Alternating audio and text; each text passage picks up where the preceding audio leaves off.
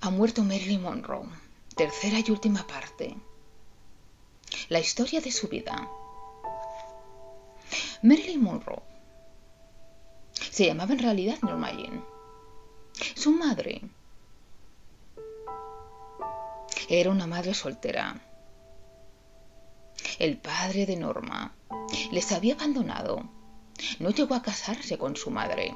Simplemente era una aventura.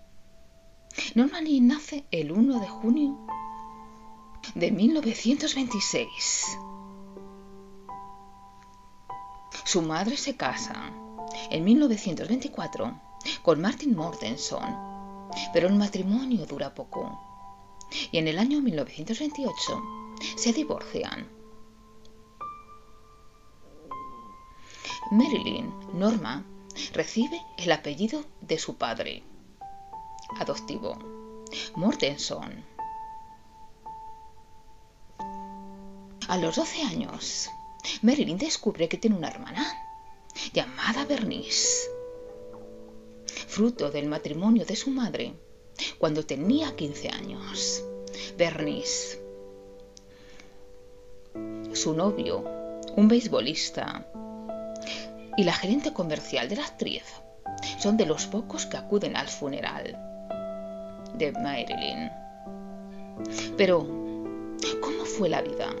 ¿Cómo fue su infancia? Norma todavía no era Marilyn. A los nueve años,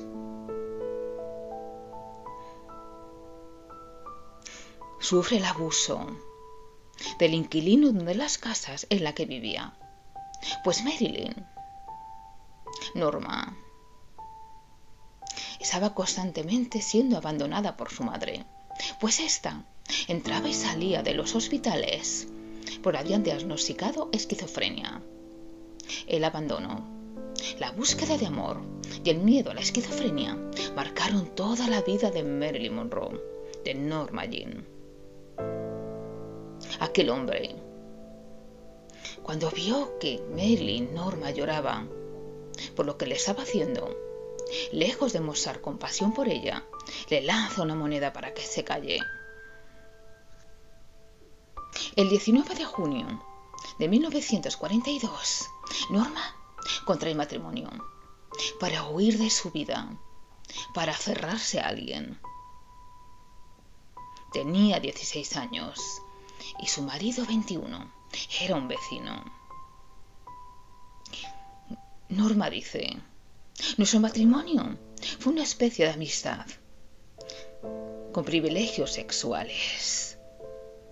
Empieza a tener una imagen distorsionada del matrimonio. Llegaría a afirmar, los maridos tienden a ser buenos amantes, solo cuando engañan a sus esposas. Marilyn empieza a desarrollar un cuerpo extraordinario, un cuerpo sensual, y deciden tomarle algunas fotos destinadas a la propaganda bélica. Y empieza ahí el inicio de su carrera. Firma un contrato con la agencia de modelos Blue Book como modelo pin-up. Era una chica de portadas más que una modelo de alta costura. Era una chica de calendario. Se corta el pelo, se lo alisa y se lo tiñe de rubio platino. El peinado y el color de su pelo igual que el rojo de sus labios son la marca distintiva de Marilyn. Empieza a tener pequeños papeles en el cine, pero ya sigue con el nombre de Norma Jean. y la empresa cinematográfica empiezan a buscarle un nombre. Le ponen el nombre de Marilyn, porque recordaba una estrella de Hollywood llamada Marilyn Miller. Pero Marilyn quiere utilizar el apellido de soltera de su madre Monroe y se convierte en Marilyn Monroe. En 1946 se divorcia de su marido porque este no quiere que sea actriz. Llega el año 1951 Marilyn es toda una estrella. Sus relaciones amorosas son breves, tormentosas. A comienzos de 1952, se enamora de una estrella del béisbol, que fue a su funeral. El romance termina en matrimonio, pero es un matrimonio muy tempestuoso, donde hubo peleas, golpes y maltrato por parte de John. Marilyn posa desnuda en 1949 y las fotos salen a la luz. Fabrican un escándalo. En el año 1953, Marilyn rueda la película Niagara, que la lanza como símbolo sexual, pues aparecen escenas subidas de tono. En una de ellas, Marilyn está cubierta apenas por una sábana o por una toalla, mientras mueve las caderas. Marilyn empieza a sacar provecho de su cuerpo, de su sensualidad, convirtiéndose en icono sexual. Pero todos la califican como impropio de una actriz y de una dama. Pero Marilyn ya ha seducido el mundo entero. Marilyn empieza a ser encasillada en el cliché de rubia tonta, infantil, que era poco consciente de las pasiones que despertaba.